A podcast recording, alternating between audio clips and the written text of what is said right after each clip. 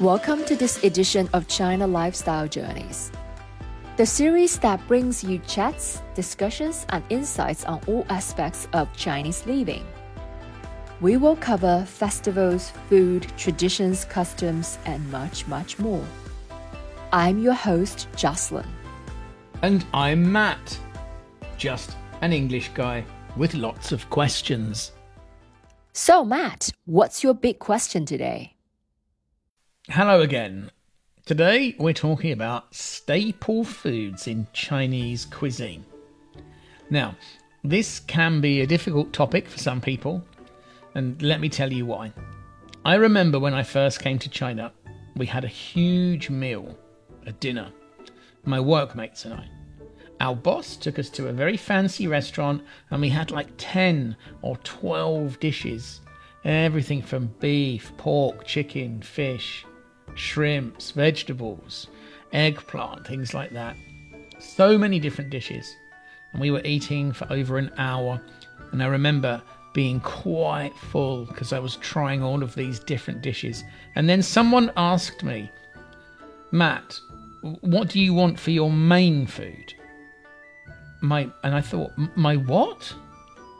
I've just had like 12 different Chinese dishes. Like 12. Surely that was main food. What were those 12 dishes? Were they just a starter? What do you mean by main food? I was really confused by this question. Okay, let me tell you. Uh, in China, we have a concept of 主食, which is the stable food that goes with your meal, such as rice or noodles. This stable food um, is the main source of energy in a meal, so it's always eaten with other dishes in Chinese food culture, having a balanced meal is important, and 主食 is a crucial part of that balance. Historically, food wasn't always easily available all year round. Sometimes people didn't have an abundant supply of meat or fish or even fresh vegetables, especially in winter. So the concept of stable food really comes from this being able to have a filling meal even during times when food is not easy to find, eating rice and noodles means that you have a steady, reliable supply of food throughout the year. Okay, that makes sense. Now, I have another example that has kind of confused me at the time. I remember someone once said to me, Oh, people in North China eat wheat based staples such as bread, dumplings, noodles and people in South China eat rice based staples. What do people in your country eat? Now, when I was asked this question, I didn't really know what to say. What do people in my country eat? I don't think we eat a staple.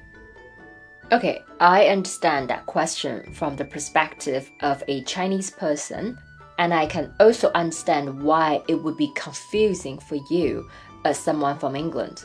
So, in China, the types of staple foods people eat can vary greatly depending on their cultural background or geographic location.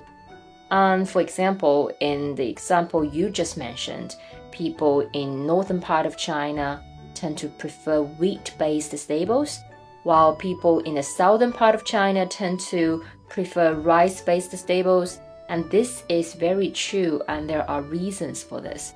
Remember, China is a huge country, and the regional differences in things like climate, farming have always been different. If we draw a line across the middle of China and make a rough north and south divide, because of the differences in soil and climate, different crops have traditionally been grown in the two regions. In the north, the harsh climate made it difficult to grow rice, so wheat became the stable crop. In the south, the warmer climate and fertile land made it easier to cultivate rice, so rice became the staple crop. Ah, I'm understanding this a lot more now. So when I think about the food in my country, there isn't a specific staple food because there's no traditional or cultural importance attached to one particular food item that is eaten regularly. I think the food in the UK consists of a diverse range of foods and dishes from different regions and cultures around the world, especially uh, from around Europe. the UK has a long history of foreign trade and exchanging things, exchanging culture, especially with food. So I guess the concept of a single staple food doesn't exist in the same way that it does in China. I mean, we eat certain high carb energy foods sometimes, but not like every day.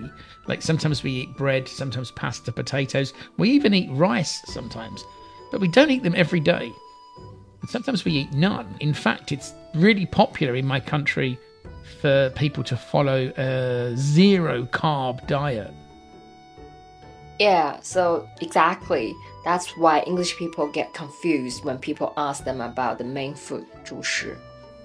Yeah, it's really confusing for most English people and probably American people. I don't think they have this concept of a staple. I'm also curious though, are there any customs or etiquette rules that are associated with Chinese staple foods?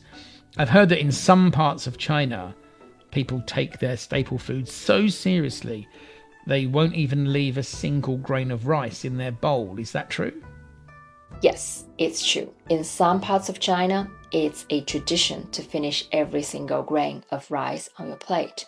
This is a way to show respect and gratitude for the meal, which is pretty cool. It's like saying, I enjoy this meal so much that I want to enjoy every last little bit of rice.